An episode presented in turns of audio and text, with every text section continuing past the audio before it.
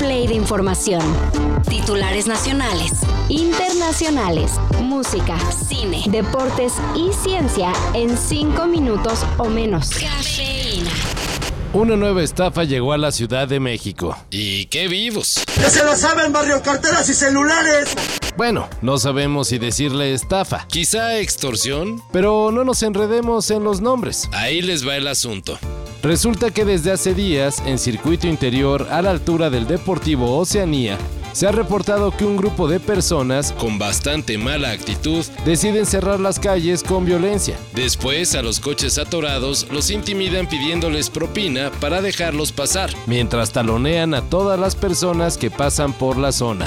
Andas en la loca buscando unos cachetes, metiéndote la coca y jugando con machetes. Malo, malo, eres chico malo. ¿Qué vas a hacer cuando vengan por ti? La policía de la CDMX ni sus luces. Y como decía Maussan, nadie hace nada. Chico malo, chico malo. Tenían planeado un cuernavacazo durante el puente o una salida para respirar aire limpio. Pues ya que andamos hablando de talonear, ahora son las casetas las que van a seguir exprimiendo tu cartera.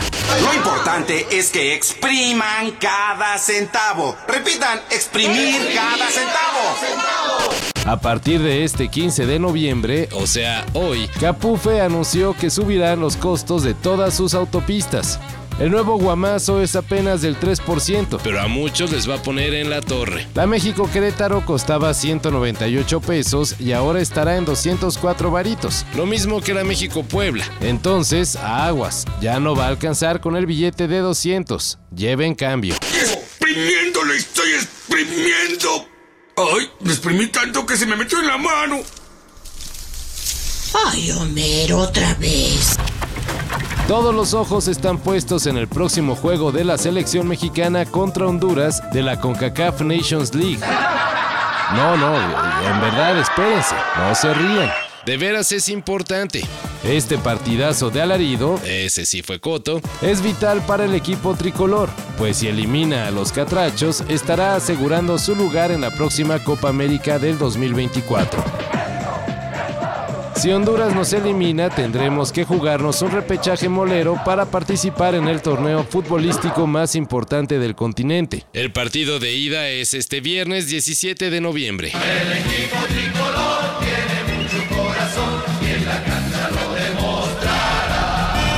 demostrará. Y aprovechando que estamos en modo pambolero, Mientras la fecha FIFA detiene la Liga MX, no crean que los clubes mexicanos están descansando. En realidad están entrenando en su defensa, pero contra la inseguridad. En una de las noticias más extrañas que hemos leído los últimos días, un hombre entró a robar las instalaciones de la cantera de Pumas y se dio rienda suelta. Se robó 27 balones, 26 uniformes, 10 tenis y una bolsa con 100 gorras.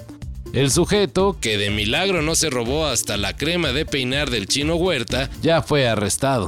Nos encontramos en el predio de La Cantera, predio de entrenamiento de los Pumas de México, un lugar único en el mundo. Ya se lo puedo decir, acabo de llegar, pero ya se los puedo asegurar.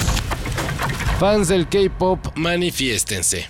Hype, una de las empresas más importantes del pop surcoreano, que está detrás de un friego de artistas globales, incluyendo BTS o New Jeans, anunció que abrirá su nueva sede en México. Se llamará Hype Latinoamérica y tiene planes bastante interesantes. ¿Por qué quiere a Bart? ¿La verdad lo canta bien? Mars, no es el canto lo que nos trae la papela. Bart es un rebelde y eso necesito para mi nueva banda, la banda de Luxo no solo impulsará el género del K-pop en nuestro código postal, también planean empujar a nuevos artistas latinos con la metodología de descubrimiento, entrenamiento y capacitación que ha probado en Corea. Se puede poner interesante, ¿no? Igual y de ahí surge la nueva banda Timbiriche.